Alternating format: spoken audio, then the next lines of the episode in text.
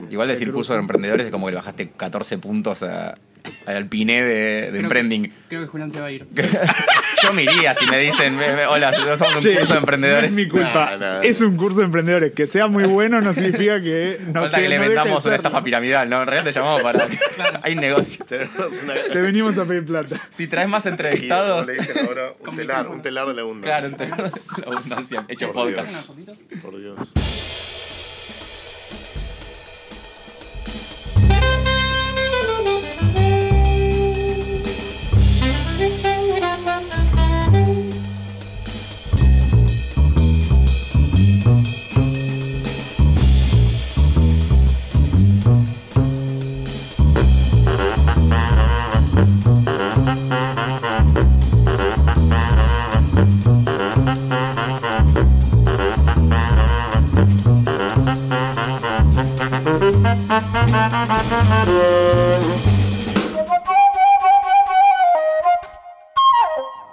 Bienvenidos a un nuevo episodio de Picnic Podcast. Hoy vamos a hablar eh, tal vez del, mejor sabor que, que pueda haber. No hablo de lo dulce, no hablo de lo salado, hablo de lo verde, hablo de la rúcula, hablo de la guita. Hoy vamos a hablar del negocio gastronómico. ¿Cómo andan eh, mis magnates de la industria picnic- eh, picnera, eh, Eitan e Iván? Hola Andy, ¿cómo estás? El día que realmente me llamen magnate, creo que me voy a. No haces el podcast retiro. de mierda, digo. No, no, definitivamente. Algo que a lo que me dé más guita. A menos que le encontremos la vuelta. Bueno, pero a eso vinimos, así que ¿A qué? a, a hablar de cómo hacer guita. Ah, no, pero no con los podcasts. Quiero No, no. creer, porque si no me pongo a llorar. No, viene del, del palo gastronómico, me parece. Por ahí tampoco como hacer guita, no sé, por ahí es como perder dinero. Cómo fundir un local como- como perder dinero en la industria gastronómica, claro. Vamos a tratar de descubrir qué, qué hay atrás de, de realmente de un negocio restaurantero, como cuáles son esas cosas que tal vez no se ven cuando uno se sienta en un restaurante y dice, oh, mira qué lindo esto, y empiezas a ver la gente, sacas números, y si pagué 500 pesos esto y reciben tanta... Y empezás a jugar con eso, con los números, y en realidad por ahí no están así. Yo a veces me pregunto, esos lugares de mega lujo, ¿cómo es que se funden? No, yo lo que me pregunto es tipo, ¿qué es más rentable? ¿Ser dueño de Michigene o tener seis cocheras? O seis, o, o seis parripollos. quizás. Ah, también, sí, obvio, ni hablar. Pero bueno, Te tienen que quedar seis parripollos, tipo. O sea, tenés que haber sobrevivido siendo, claro. teniendo una cadena de son- parripollos. son los seis del 90 que quedaron. Puede es, ser. es el monopolio de los Son parripollos. todos de una. Además, si es, si Totalmente. es un parripollo que queda, es, es un parripollo notable ya. Si vive en esa época, tiene muchas décadas, ya es parte del patrimonio de la ciudad. Sí, sí. Cancha Pro- de pádel notable y parripollo Te iba a notable. decir eso, probablemente sea el mismo dueño, ¿no? Que diversificó su inversión. Siempre la pegaba, tipo, tenía un videoclub, tenía una cancha de pádel, tenía un Claro. parripollo. Y el ahora que- tiene una cervecería, así que... Ah, también, sí, totalmente. Y ahorran, mismo, y ahorran bitcoins. ¿Qué tal? Me metí de prepo. ¿Cómo No, andan, perfecto, muchachos? sí, sí. Un placer estar Está acá con perfecto. ustedes. Amamos que se metan. Nadie se mete, así que, así que estuvo bien. Bueno, estamos acá con Julián Díaz, que Andy iba, como te presento yo, porque Andy iba a decirte Julián Álvarez, no Por sé favor, por estaba qué. pensando en la bicisenda. te Tengo cara de calle, tengo cara de calle. Así que Tengo ancho de, ancho de calle. eh, Julián es sommelier, además es eh, creador de el 878, o el 8 para los más habitués, que cumplió 15 años este año. Así es, hace poquito, hace menos de un mes. O sea que fiesta. Tiene credenciales para hablar de esto, definitivamente. Sí, yo creo que no, no, no, no, de cómo, como decían ustedes, cómo hacer guita. Me parece que ahí, hay un tema de planteo en general en la gastronomía que es erróneo. El que se mete en la gastronomía para hacer guita, como en cualquier cosa, eh, suele no funcionar. Me parece que la base está en, en cómo uno lo, lo encare. Pero bueno, yo me meto, de nuevo me metí de prepo. Así No, que- igual está muy bien. Por lo menos podemos decir, ya que nosotros venimos de, de un poco del palo de negocios, sobrevivir 15 años no es una tarea fácil en Argentina. No, no, no, hay que tener una, una ductilidad y, un- y una capacidad de adaptarse a los distintos vaivenes de nuestra hermosa y be- bella economía eh, que te obliga sí o sí a, a ser un sobreviviente para poder estar. Pero también me parece que eso es la, base de eso es que te guste mucho, digamos, la pasión o la vocación, porque si te metes por el negocio tenés grandes etapas donde no ganas guita y si no te gusta mucho, ¿para qué carajo lo haces? Y en esas etapas lo que te sostiene es la pasión, no es, eh, no es el negocio en sí. Pero bueno, es, es algo para charlar largo en este programa. Bien, además Julián es uno, una de las personas que reabrió Los Galgos, que era un bar notable eh, Que es un que bar es un bar notable, perdón. Aún más notable que antes. Y aún más notable que los parripollos y canchas de quedan. Totalmente. Porque sigue vivo. Y, y además, eh, el último, y corregime si me equivoco, La Fuerza, que además en sus, propios vermut. Así es. eh, Y además atienden muy bien. Sí. Tengo, tengo que Bueno, Eso es admitir. un error que nos suele ocurrir. El, el promedio, Yo les dije que no lo el hagan. promedio es un, son un poco más malo, pero cada tanto sale bien y es una de las fallas del sistema. A mí me, de verdad me sorprendió de las veces que fui que me atiendan bien. Yo esperaba que sea como algo más eh, al- eh, así nomás. Y la verdad que, que eso me sorprendió para bien. Bueno, gracias. La verdad que siempre consideramos que en Buenos Aires uno de los eh, temas que más falla en la gastronomía suele ser el servicio. Entonces le ponemos mucho, mucho garra, mucho huevo en esa parte. Eh, pero la verdad que es bastante difícil porque hay muchos temas que tienen que ver con, con la coyuntura en sí, digamos, con la, capacidad que uno tiene de generar un equipo eh, de laburo que, que esté alineado y afilado y, y motivado con eso, digamos. Y, y eso es algo que en nuestro país suele dejar bastante que desear comparado con, con otras grandes capitales gastronómicas y Argentina hoy en día está sin duda en, en ese plano, pero, pero donde tenemos eh, quizás un gran nivel de profesionalización en las cocinas, en la sommeliería, en las barras, eh, pero todavía en salón eh, es, es quizás una cuenta pendiente, entonces para nosotros es un poco un doble desafío que en un bar donde uno puede ir una expectativa más o menos, es un tema siempre expectativa, como vos decías, un gran restaurante. Un gran restaurante uno espera un gran servicio esperás que, que tenga como una especie de, de protocolo, pompa y circunstancia un poco más elevada, pero en un bar superar esa expectativa para mí es clave como parte de- del ADN del negocio. Quiero agregar algo más al LinkedIn de Julián. Es columnista de bueno Sexy no People. Ah, sí, sí.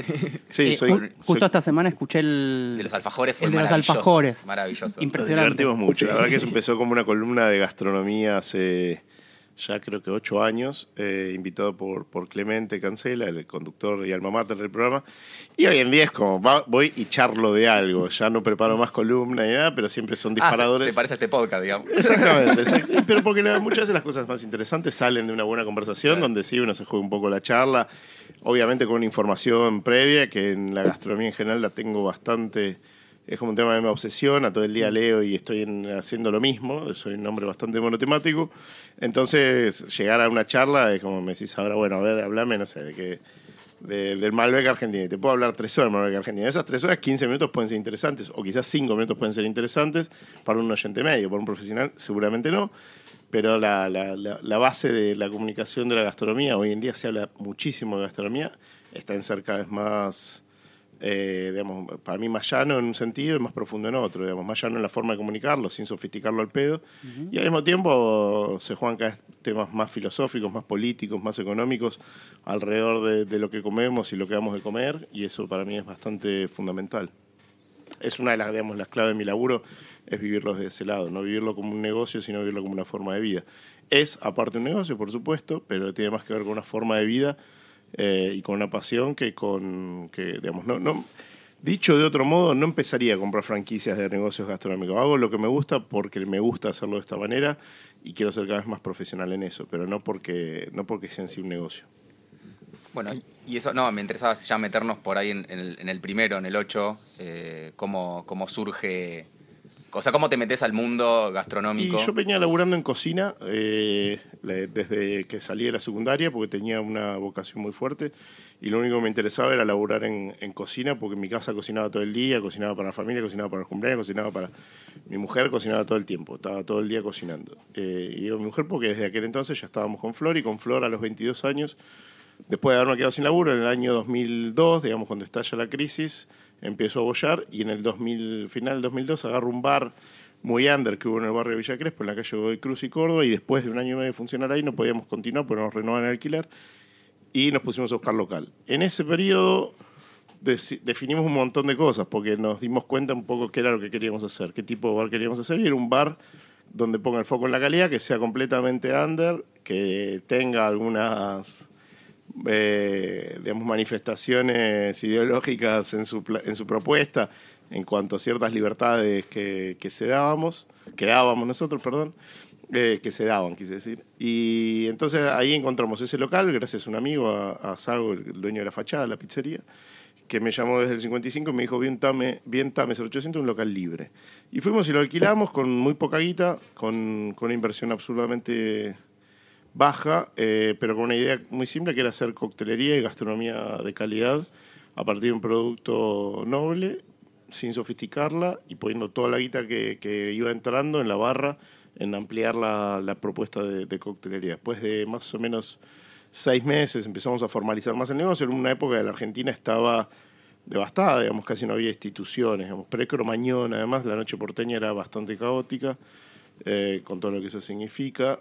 Eh, y nosotros abrimos el 13 de junio del 2004 con una idea muy simple, que era hacer alta, digamos, una, una propuesta de calidad sin ninguna sin ningún biribiri, sin ninguna eh, sin ningún agregado. Nosotros teníamos 22 años y era un bar para nosotros y nuestros amigos, eh, en el sentido de que no había ninguna restricción, que no había ninguna mm, ninguna eh, es un bar que vale aclarar para quien nunca fue que esté escuchando sin cartel entonces daba como una idea de exclusividad pero nunca fue tal Es, es como un speakeasy, digamos. para mí no, porque en realidad es, o sea, hay una parte que sí y una parte que no. Speakeasy remite sí o sí a, una, a un momento histórico y en un lugar eh, que es Estados Unidos en la época de la ley seca. Y nuestro bar siempre fue un bar porteño eh, de la actualidad. Me acuerdo Nunca que- hubo una reminiscencia en la propuesta global, en la carta de coctelería, en la carta de comida.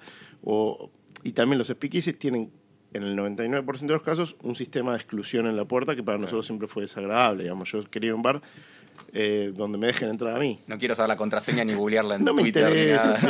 Sí, además es un juego que me parece interesante en algunos casos, pero para mí lo peor que te puede pasar como consumidor es llegar a un bar y que no te dejen entrar. Vivimos en una sociedad que día a día te rechaza, es decir, te Sí. re- o te rechaza por gay, o por joven, o por viejo, o por gordo, o por pelado, o por rengo, o por... Entonces, lo peor que te puede pasar es que un bar, digamos, después que te peleaste con el banco, te peleaste con la empresa de teléfono, te peleaste con todo, llegar a un bar que te digan, no, Claro. no puedes entrar porque no tenés la contraseña, Y para mí es tengo la guita, tipo, encima logré Claro. tener la guita y no me la deja gastar. Sí, Pero no hay algo en el argentino o en el humano de que, ah, si me decís que no, entonces sí. Sí, sí, tipo, por supuesto. Quiero por más. por la- supuesto, la, pero a mí nunca me interesó. A mí nunca me interesó. Claro. Sinceramente, no me interesó ni como consumidor ni como propietario. Digamos. Ni, ni, ni frecuento lugares que tengan ese sistema donde me sienta yo exclusivo para sentirme más que el otro que no pudo entrar.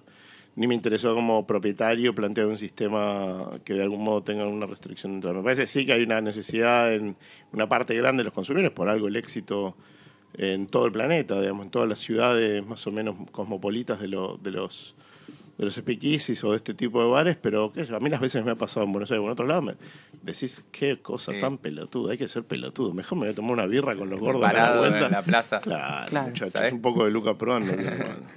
El 8 lo conocí eh, cuando recién empezaba por ahí a salir y yo soy Ramos Mejía y me, me- me empezaba a animar a, a venir a, a estos lugares. Viste que la gente de Ramos siempre se tira abajo, que te dice, me Sí. animaba. Sí, sí, porque- sí. no, pero Ramos ya de inferioridad, Tenemos Ramos, nuestro sí. Palermo, que es Ramos Mejía, entonces no, no hacía falta venir acá. Pero cuando te das cuenta de que sí hay un Palermo que es mejor. Eh, Y- no, y pará, y, me Y entonces- terminaron ahí porque no los, no los echaron, supongo. Fue el, El único bar que no los sacaron. Ah, en el 8 no te podemos echar. No, por eso entonces yo le mal, pregunté al hermano a un amigo que tenía un poco más de idea de, che, voy a ser con una chica, no sé a dónde llevarla, que yo. Y me pasó un blog que ya después lo quise buscar y no existe más, que llamaba ¿A dónde la llevo? Punto blogspot. Bl- Sí, punto blogspot total. Poco construido. Sí, poco no, pero en esa época, en esa época todavía no, No, estaba había de moda estar reconstruido. Y estaba el 8. Estaba el 8, había- de hecho habían cuatro nada más lugares. Y uno era el 8 y Cambió mucho la noche porteña. Hace 15 años había muy pocos bares, no existían las cervecerías, no existían los speakeasies. Los los lugares que nosotros frecuentábamos con Flor, con mi mujer, eran Mundo Bizarro, eh, el Gran Bar Danzón y algunos hoteles. Pero bueno, digamos, lo- la gran ola de bares que vino después, por supuesto que, que no hizo más que mejorar la escena nocturna y, y darle una propuesta a la, a la ciudad de Buenos Aires súper atractiva para el local, para el turista, para la gente de Ramos también. Eh, y eso, eso habla de cómo creció un público, también de cómo creció la cultura de un, de un consumidor o de un parroquiano, de un comensal que, que, se- que empezó a acercarse de otra manera a las propuestas de, de la ciudad y eso habla un poco de, también del crecimiento en general del negocio, de la actividad. Y eso, eso está, está bueno y sin duda que coincidió también con una época de, de bonanza económica en la Argentina, digamos, más allá de las discusiones eh, de grieta no grieta, con una época donde creció mucho la economía, digamos, del año 2004, 2005, 2006. Pensemos que, que yo, Doppel- el Doppel abre creo que en el 2007 o 2008. Eh, Franks ahí, digamos, ahí como toda una ola que tiene que ver, por supuesto, con, un momento de crecimiento de la economía argentina, eh, donde crece la cantidad de propuestas, la- el tipo de propuestas, el, nivel- la la- el acceso de, un sector más amplio de la clase media a la salida nocturna. Hay una cosa que me interesa que es que eh, cuando abrieron el, el bar ya en, en la ubicación de Tames, Sí. eh, ¿estaban pensando en el crecimiento y decir yo quiero hacer crecer el bar, que sea más grande, que venga más gente? Y si era así, ¿cómo, ¿qué hacían en esa época que no había tanta movida eh, coctelera? Me parece que que cuando uno hace algo que le gusta mucho, querés que crezca. Hagas un podcast, una marca de ropa, eh, o tengas una banda de rock, o en este caso, un bar. Eh, y en ese caso, lo que haces es buscar eh, de qué forma querés crecer. Y en, ese, en ese crecimiento, yo siempre me sentí identificado en muchos gastronómicos que habían hecho eh, propuestas que habían trascendido en el tiempo, como que, no tienen nada que ver con lo que hacíamos nosotros, como Tomo Uno o como Oviedo, digamos, restaurante con más de 30 años, que decís, bueno, ¿qué hace este tipo que le va bien después de 30 años? Y tiene calidad, tiene consistencia, eh, tiene un espíritu clásico, tiene un nivel de llegada a un público eh, más masivo que, que está bueno, digamos, tanto en un restaurante como en el otro,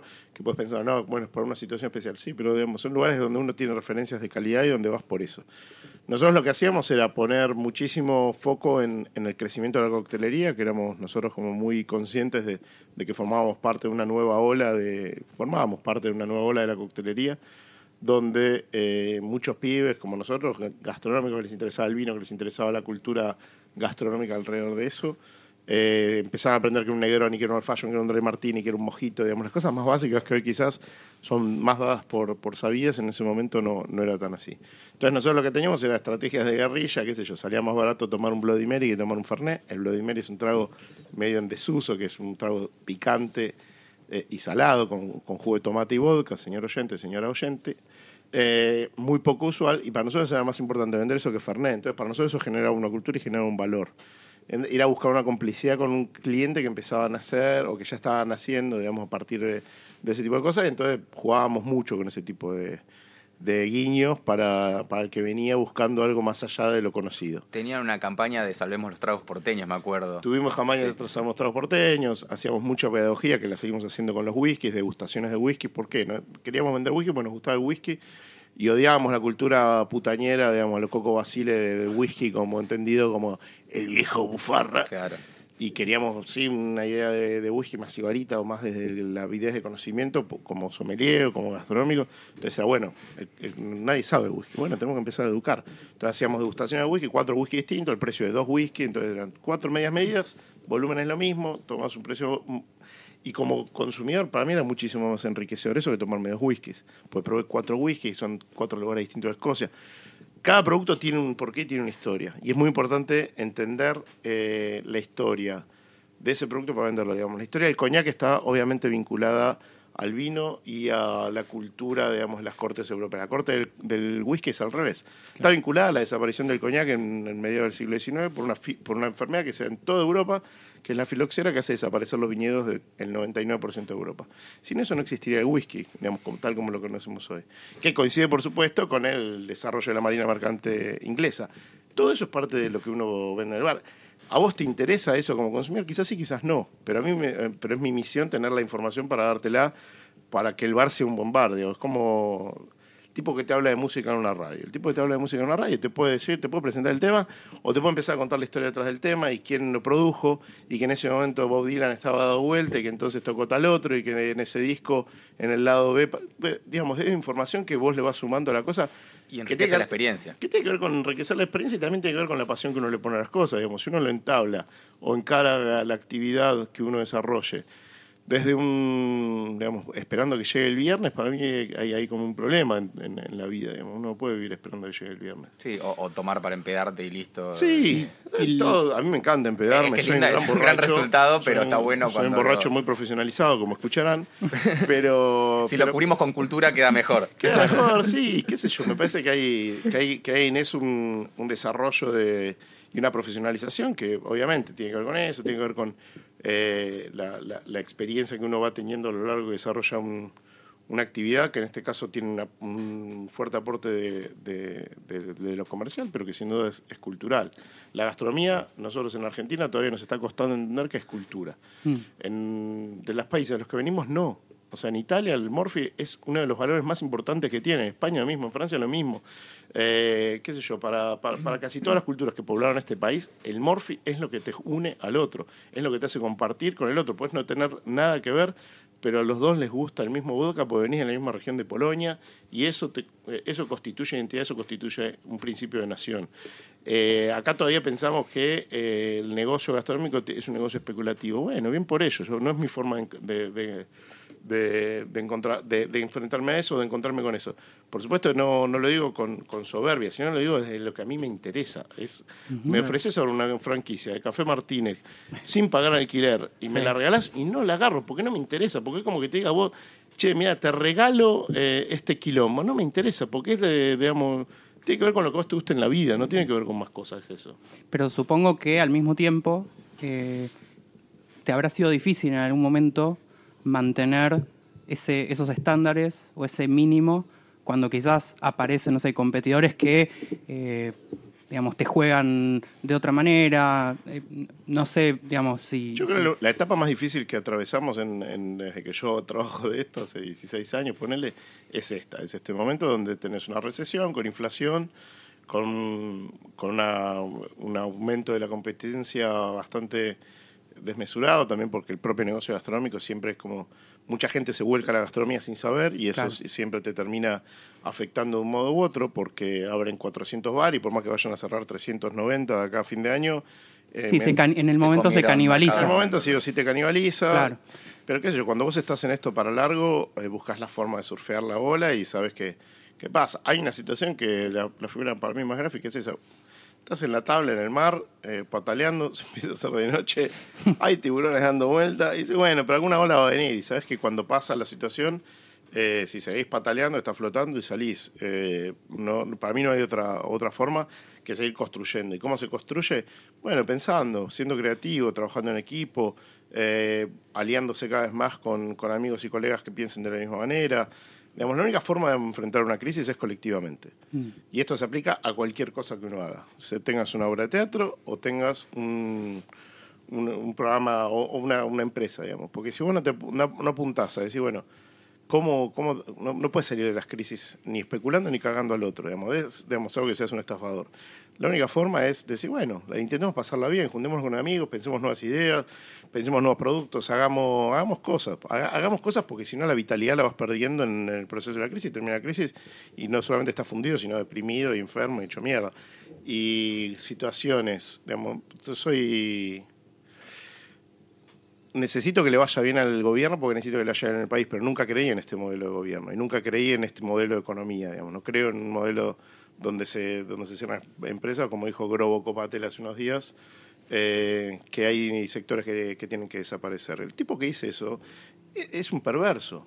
Es un perverso y es uno de los hombres más poderosos del país. Entonces estamos en manos de esa gente. Y para mí la, la- la única que hay con esto es juntarse y es pensar cosas nuevas y es hacer cosas lindas desde el corazón, desde la cabeza y también desde la eficiencia. Decir, bueno, a este tipo no le puedo competir con hipismo. Digamos, a este tipo simbólicamente. No, no, no, Sí, no compito con Grobo Copatel porque no tengo campo. Eh, pero te, falta un poco de Todavía. soja. Todavía. Vamos a plantar. Tener una jamás, empresa agro jamás, que no. le venda a todo el mundo. No, no, no, jamás glifosato nunca. Eh, y para mí la única forma de, de- de ir con eso es decir, bueno, ¿cómo, cómo hacemos para que no se funda? Bueno, prefiero comprar una cooperativa que comprarle a, un- a una multinacional. Prefiero en algunos casos tomar decisiones que vayan en favor de, de los empleados en un manejo de políticas internas que, que no. Uno hace hasta lo que puede.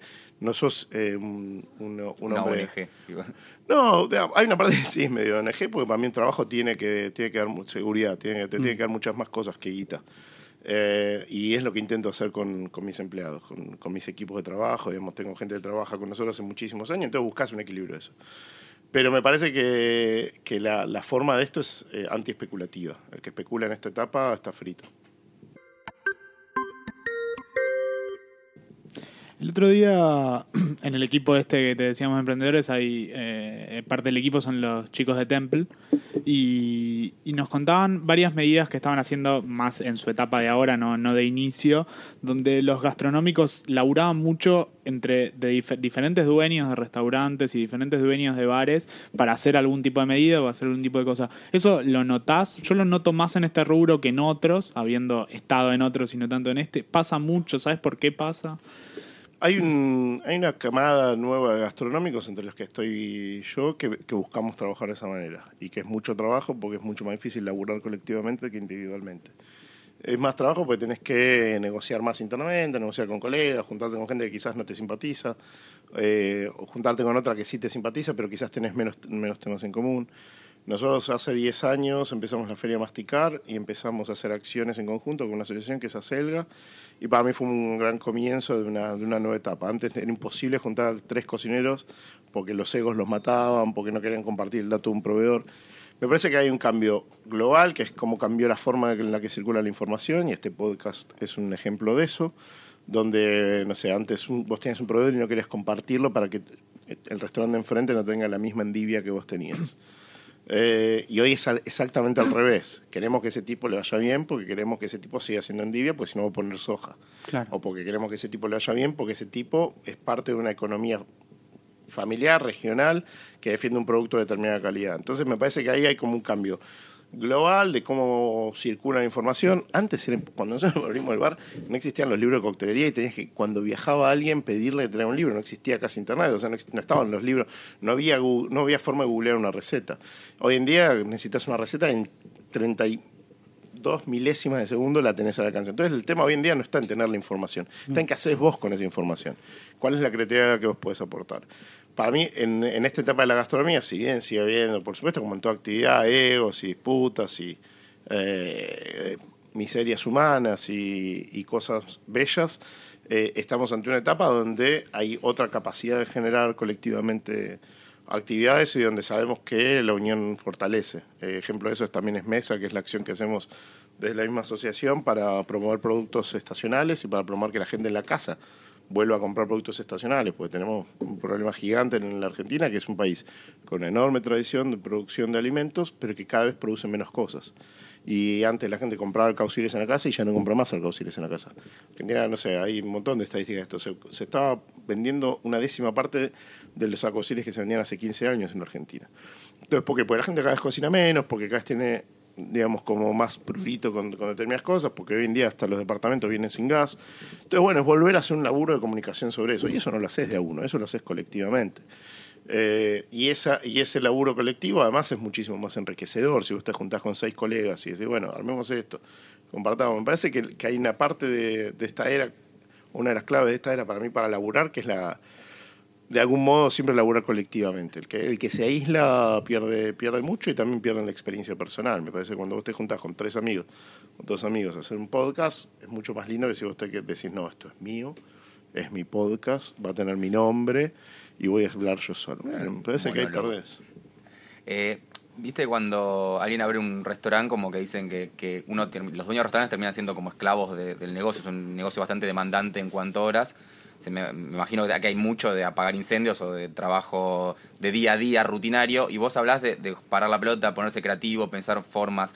¿Cómo haces vos para tener ese momento? Imagino tenés momentos donde estás laburando como... Sí, eso es un psicótico. Cuando tenés un restaurante te transformás en una especie de animal. eh, bueno, sí, la gastronomía tiene una cosa que no para nunca y que para que un lugar esté bueno y que funcione es todo el tiempo lo mismo. Y hay una rutina muy grande y hay una parte del laburo que es imprevistos todo el tiempo. Y esa parte de imprevistos todo el tiempo es realmente todo el tiempo. Claro. No existe un día igual al otro y no vas a tener nunca una semana igual a la otra, qué sé yo, hace una semana y media, ¿cuándo fue el último feriado en el anterior este?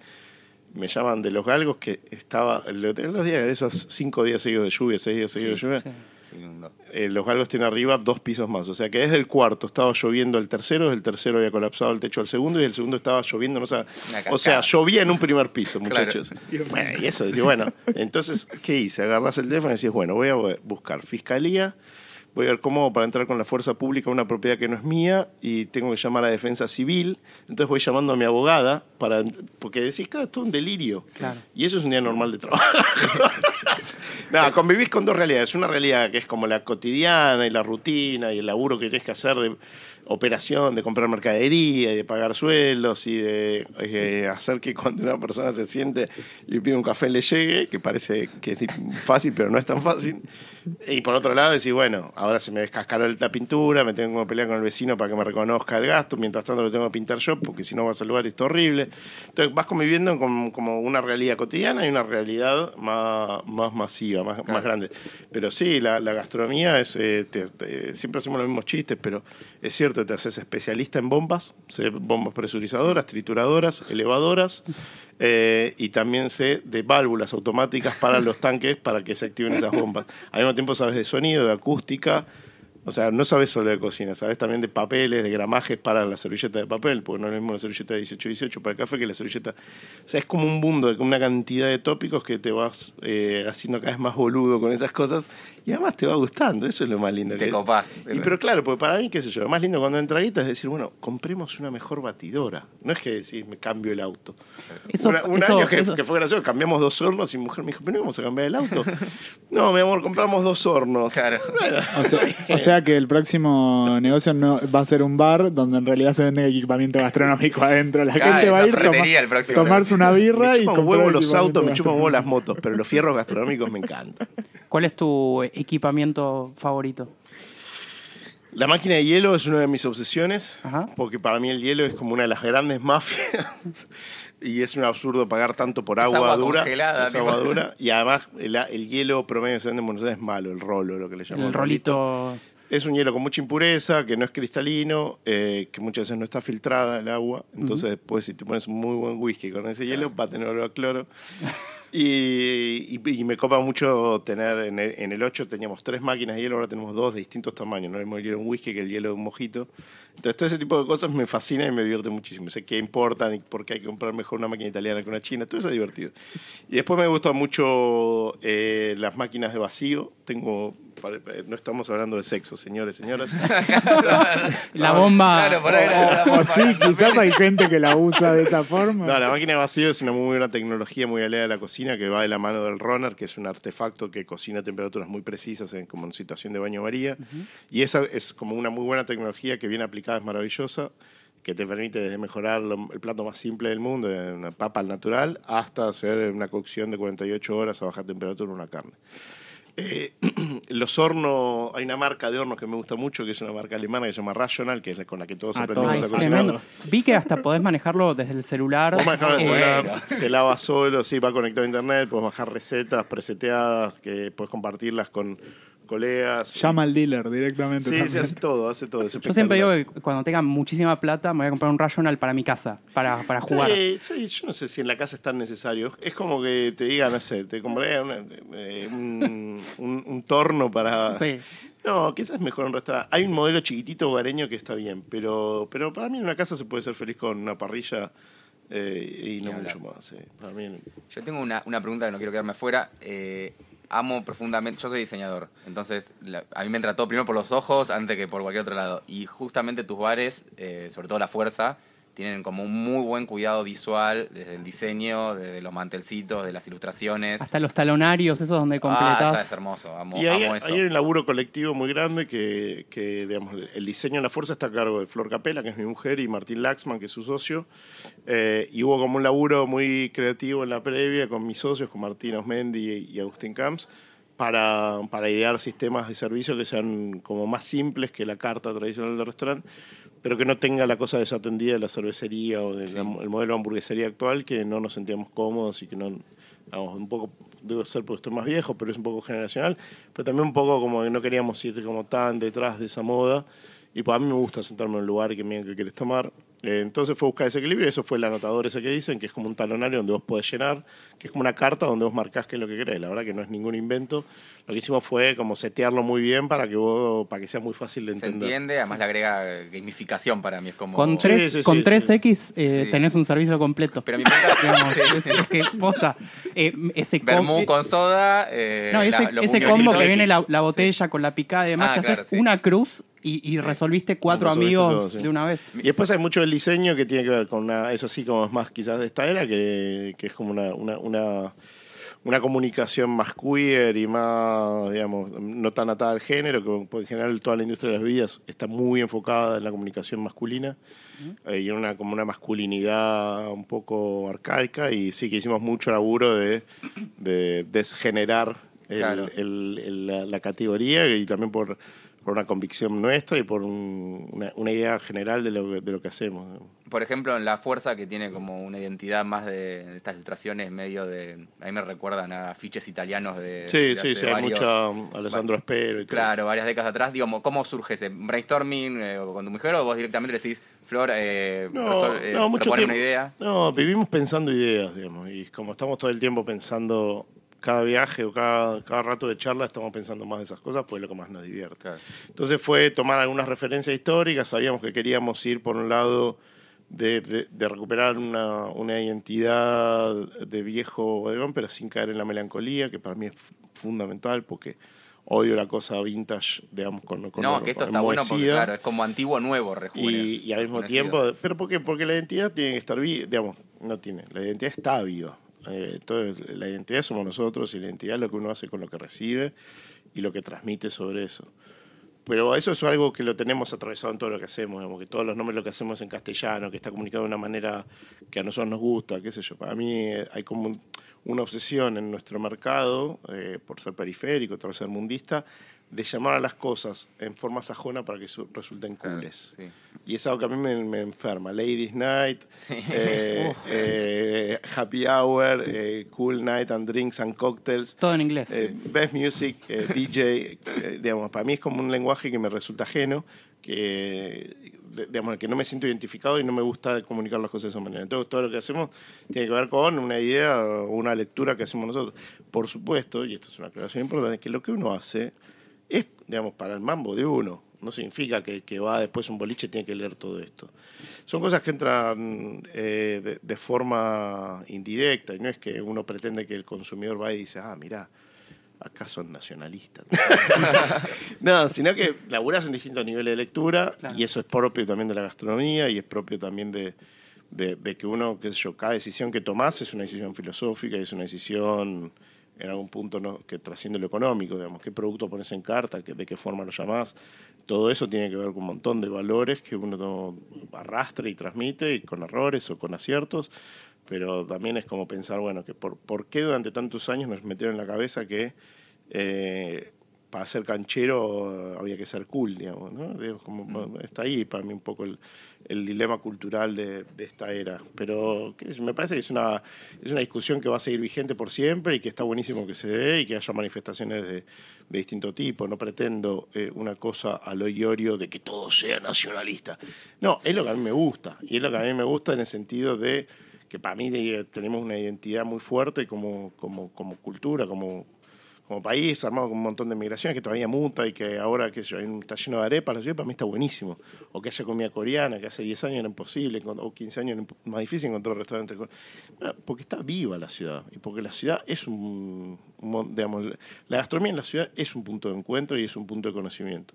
Y vos vas a comer un coreano y le mira que comí kimchi, que es ese repollo fermentado que hacen los coreanos. Dije, uy, esto es jodísimo. Y ahora me compro en mi casa. Claro. Eh, no significa que en mi casa quiero comer solamente pascualina y escuchar los chalchaleros. Claro. Es un poco la mezcla de todo. Está bueno esto que decís de eh, la identidad ¿no? de los lugares, ¿no? Que el lugar coreano sea coreano, que el lugar argentino sea argentino.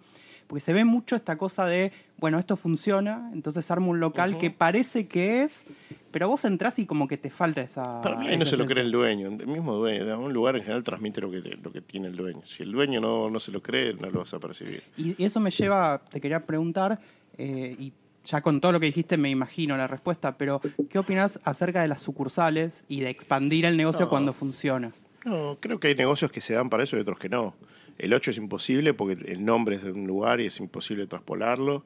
Y no, no me imaginaría abrir otra Ojo, cosa. todas las, todas las 878 que haya está. disponibles. Salimos a buscar al mundo. Es el el, nuevo- el corte inglés en España era una cosa El- sastrería. en la página de shoppings. franquicia dice la franquicia más jodida de encontrar local en Buenos Aires. Vos preparate. Pero no, no, no estoy en contra de, la- de las franquicias o de, digamos, para mí hay, hay conceptos que están buenos y conceptos que no. Me parece que en general hay muchos casos muy positivos. Quizás en Argentina todavía nos falta un poco.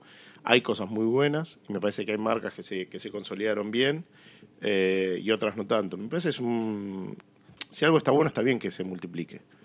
No, no, no, no creo que, que tenga que ser único. Sí creo que, qué sé yo, con, hay, los galgos para mí también es intransferible. Un lugar de 1930, claro, y el 400 los galgos en Argentina, no, ni en pedo.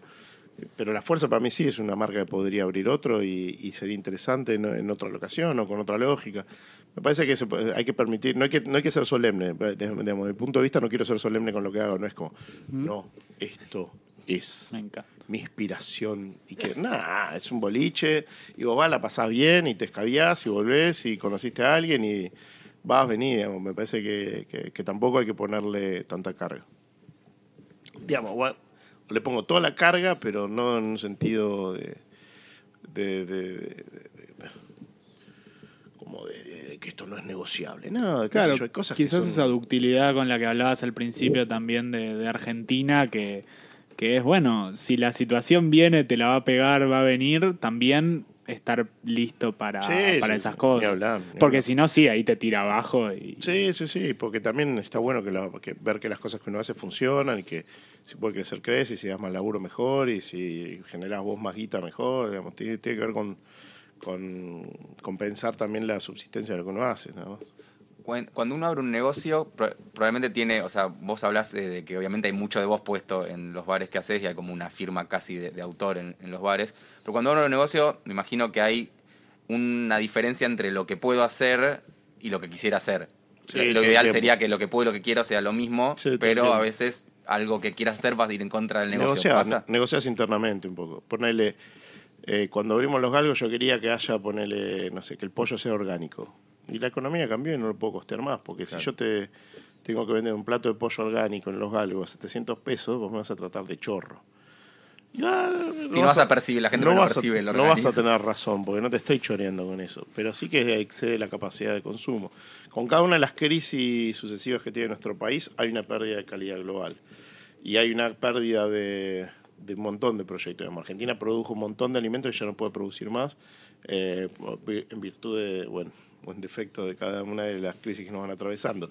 Y eso lo es con un montón de lugares, lugares que quizás apuntaban a una determinada calidad. Entonces el problema está cuando arrancas un negocio, poder pensarlo en el tiempo y decir, bueno, está bien, yo puedo negociar eh, y pasar a sacar el pollo orgánico y busco una alternativa. Para mí, por problema es la gallina. La gallina es un producto de mucho más calidad que el pollo eh, común de criadero, digamos, el más masivo, pero requiere otra cocción. Pero para mí, como valor agregado, tiene un montón, porque es un ave o es una forma de comer que ya se fue perdiendo, que era hacer aves de larga cocción. Hoy en día, el pollo que gana el mercado es un pollo que lo cocinas hasta 15 segundos en microondas y lo puedes comer.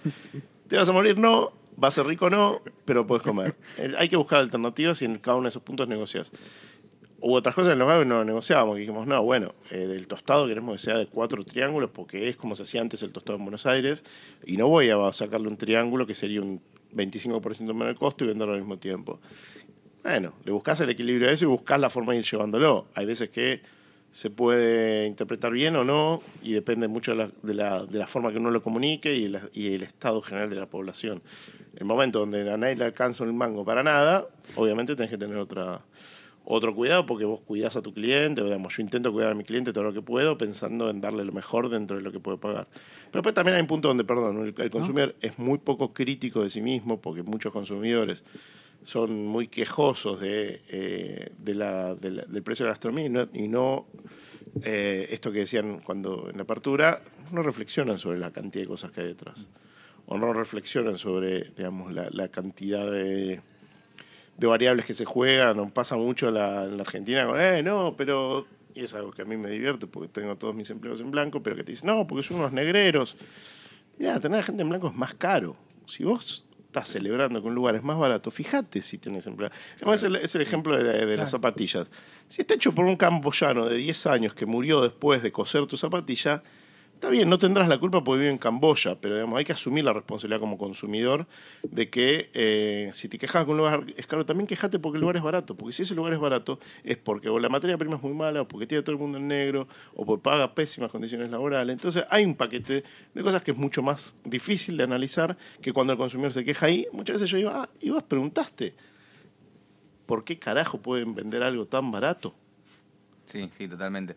Es así, digamos, ¿por qué una zapatilla es tan barata? También está esa celebración de.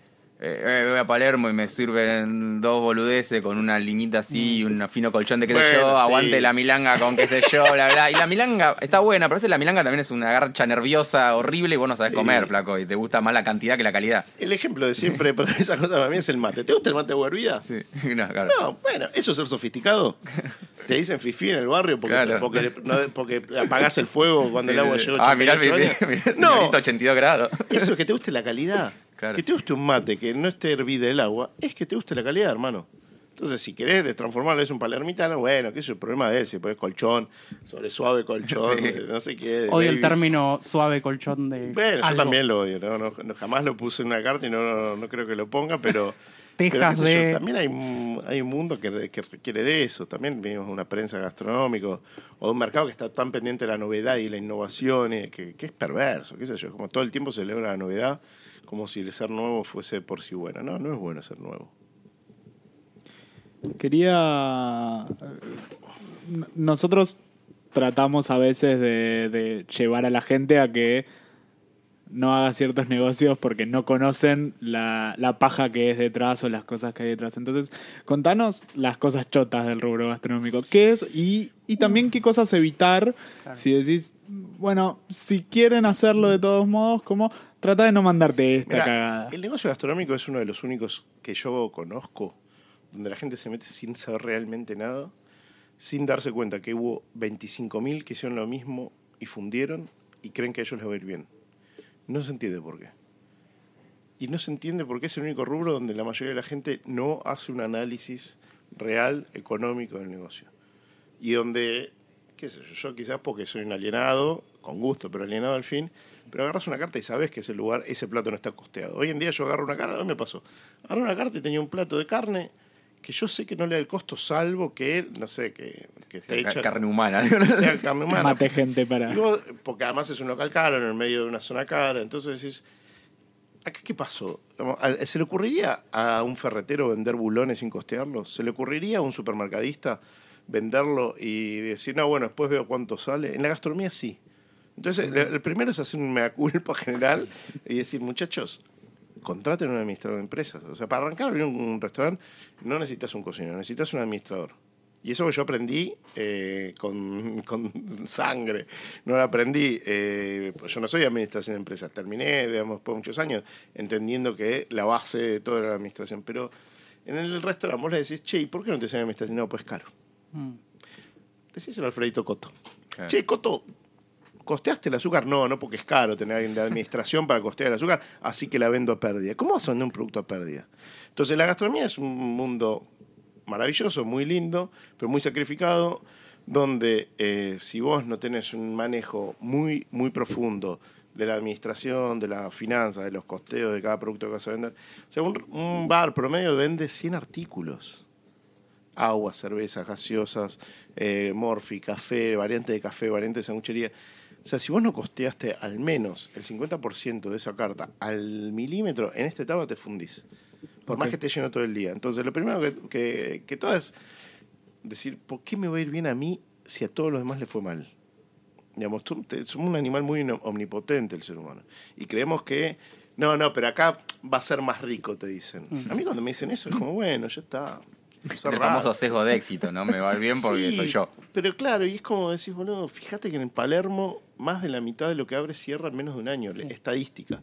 La, la gastronomía, estadística de Postnet de hace dos años, no sé cómo estará ahora, tenía un índice de fracaso de más del 50%. O sea, en me- menos de un año cerraba en la mitad de lo que habría. Qué bien medirlo con Postnet, es genial. Porque es, el único- es la única Totalmente. estadística que te da la posta. Claro. Eh, Postnet no lo hace público porque no le conviene, pero digamos, era, era un dato circu- que, que circuló entre, entre, entre colegas que, digamos, no tenés una estadística real, porque no puedes medir con inmobiliaria, no puedes medir con 931, digamos, ¿Que lo arman formulario. entre gastronómicos? No, no, no, eso te- era una estadística Postnet que había circulado a partir de eh, pedidos, creo que fue la Cámara o del HRCC, no me acuerdo quién fue. Entonces, cuando vos decís, che, ¿cómo puede ser que estén cerrando la mitad y siguen abriendo de la misma manera? Digamos, con el mismo nivel de imbecilidad.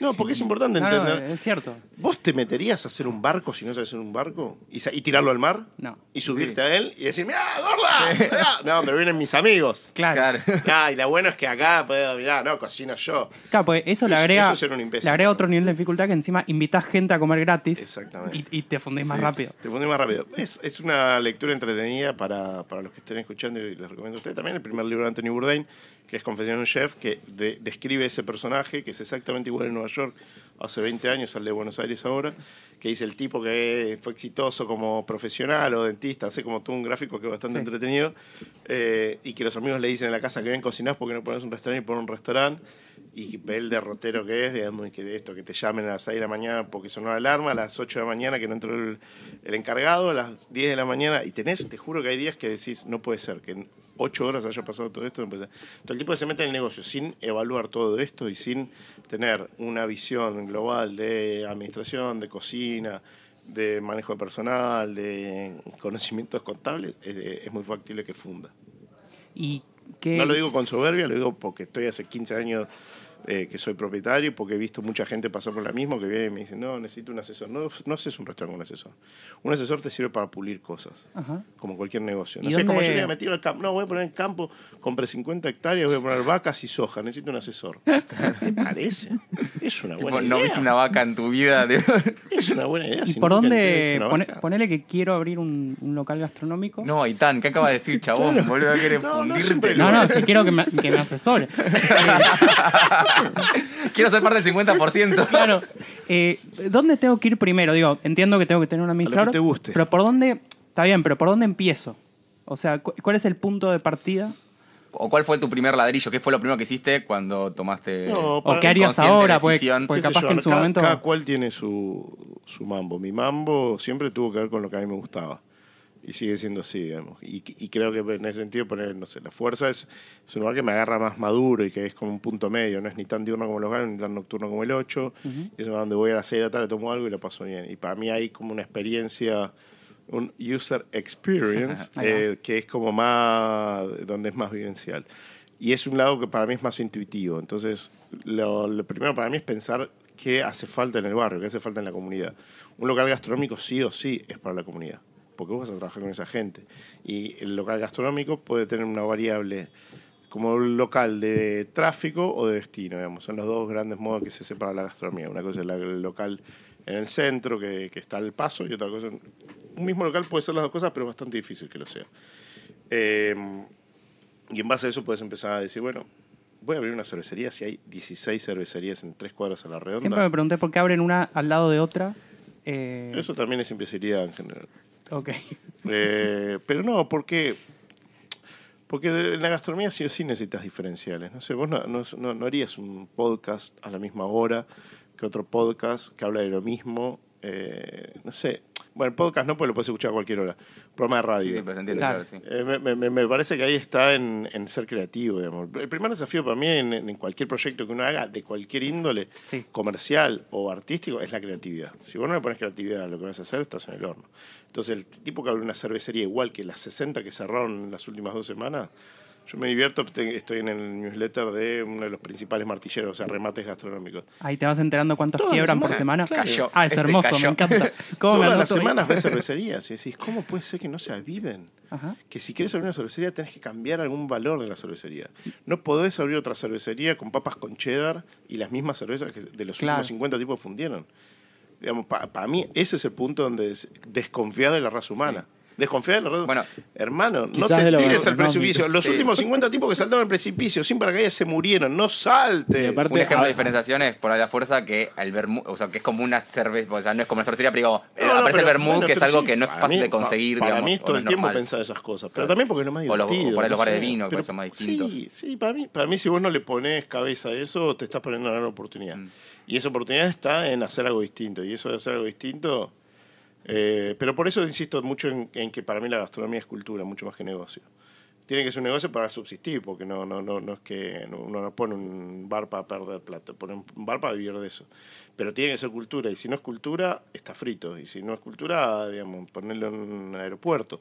Porque el resto en la ciudad necesitas que la ciudad vaya. Entonces, cuando vos tenés una cervecería que afecta negativamente al barrio, te tenés que replantear el modelo de negocio. Porque vos no puedes hacer que tus pibes, tus, tus clientes meen todo el barrio y dejen basura Claro, en toda sí. la cuadra. Porque la cervecería no puede estar en contra. Digamos, es algo que, no sé, inventaron los ingleses hace 400 años la cervecería. Y el, el- el- la historia, le, leanlo porque es linda, la historia del pub, que es la, la- la- es la abreviación de public, que era un public bar, que era el lugar donde se juntaba el rico, el pobre, el laburante con el patrón en el mismo lugar, y después volvían cada uno a su casa. No hay un daño a la comunidad en eso. Entonces, para mí hay un punto donde tengan que pensar sí o sí, para arrancar un negocio, en cuáles son los diferenciales que le vas a dar para que la gente vaya, qué es lo que necesita tu comunidad y tu barrio, cómo podés vos sumar algo en la cadena de, digamos, creatividad que hay en cada ciudad. Eh, los lugares buenos no aparecen de un día para el otro. Aparecen después de que hay cinco lugares que ya hicieron cosas bien y que vos podés tomar de eso. Volvemos al origen de- del 8. El 8 no hubiese existido si no fuese que existía Mundo Bizarro y Gran Bardanzón. Y creo yo eh, que los bares que vinieron después tomaron cosas del 8, pero positivamente tomaron, no es que lo copien. Otro gran mito es que si soy el primero, entonces la rompo. Entonces, digo, quizás. No, adelantarse también es equivocarse, dice Claro. el dicho y es verdad. Me parece que hay que jugar en una justa medida. Ni Buen irse a la mierda, ni, ni, ni tampoco quedarse 10 años atrás. Me parece que siempre igual hay público para todo y puedes encontrar la vuelta. Y hay lugares en Buenos Aires, son mágicos, misteriosos, que decir cómo sigue existiendo este lugar no lo sé, pero me encanta que exista. Entonces no es todo tampoco eh, revolución y mega creatividad. Es encontrar un equilibrio y, y que ese equilibrio te guste a vos. Podés estar 12, 14 horas por día ahí adentro. Si no la pasás bien, no deberías estar ahí. Bueno, que creo que es una buena palabra para terminar de redondear la idea y matar el sueño de Itán de querer tener su propio bar, Por su suerte. propia cervecería de parripollos y pádel. ya, ya me, com- ya me compré el local. Mientras juegas al pádel, al y te tomás una una birrita. birrita. Está todo junto. Voy Esa sumando claro, una combinación de locales que van a dejar de existir. Yo creo que si haces eso, puede que te vaya bien porque ya es una idea graciosa. y cobras en bitcoins, Por además. lo bizarro, claro. Más volátil imposible el negocio. Hoy vi un amigo que se está metiendo en gastronomía y le dije, ¿te vas a meter en gastronomía en serio? Y me dice, es como, te- estoy empezando a tener una esposa golpeadora. La estoy, le estoy re contento Sí, con sí, eso. sí. Qué, qué buena analogía, ¿no? Sí. Es Es, como- es, es así, es así. Sí, laburás, digamos, sobre todo los años de arranque, bueno, ahí también, pero laburás un promedio de 12, 14 horas por día, indefectiblemente. Si laburás menos que eso, te va a ir mal. ¿De lunes a viernes o de lunes a No, de domingo? lunes a lunes. Claro. Ok. Te preocupás, si un día labraste 8 horas decís, mm, que estoy... Qué raro. Que dejé, dejé el- algo No en el yo- horno. Yo, me ir de viaje fuera de joda después de 8 años de 878. Durante Wow. los primeros 8, ocho años no me fui de viaje. Eh, creo que, no sé, a lo sumo un fin de semana a Córdoba, Claro. pero no, no, no tomarte 15 días ni en pedo. Es un negocio que está, está basado sí o sí en, en, en eso. Bueno, eh, el tiempo es tirano en el podcast también, eh, así que te agradecemos, Julián, por placer, haber chicos. venido. Por favor, eh, no dejen de ir si nunca fueron a, a los bares, a 878, a La Fuerza y Los Galgos. Itán, Iván, ¿quieren decir algo? Eh, para mí fue un placer. Sí. Eh, aprendí muchísimo en esta hora de, de podcast eh, y gracias por venir. Un placer, chicos. Muchas gracias, Julián, por, por hacerte el tiempo para, para nosotros. Gracias.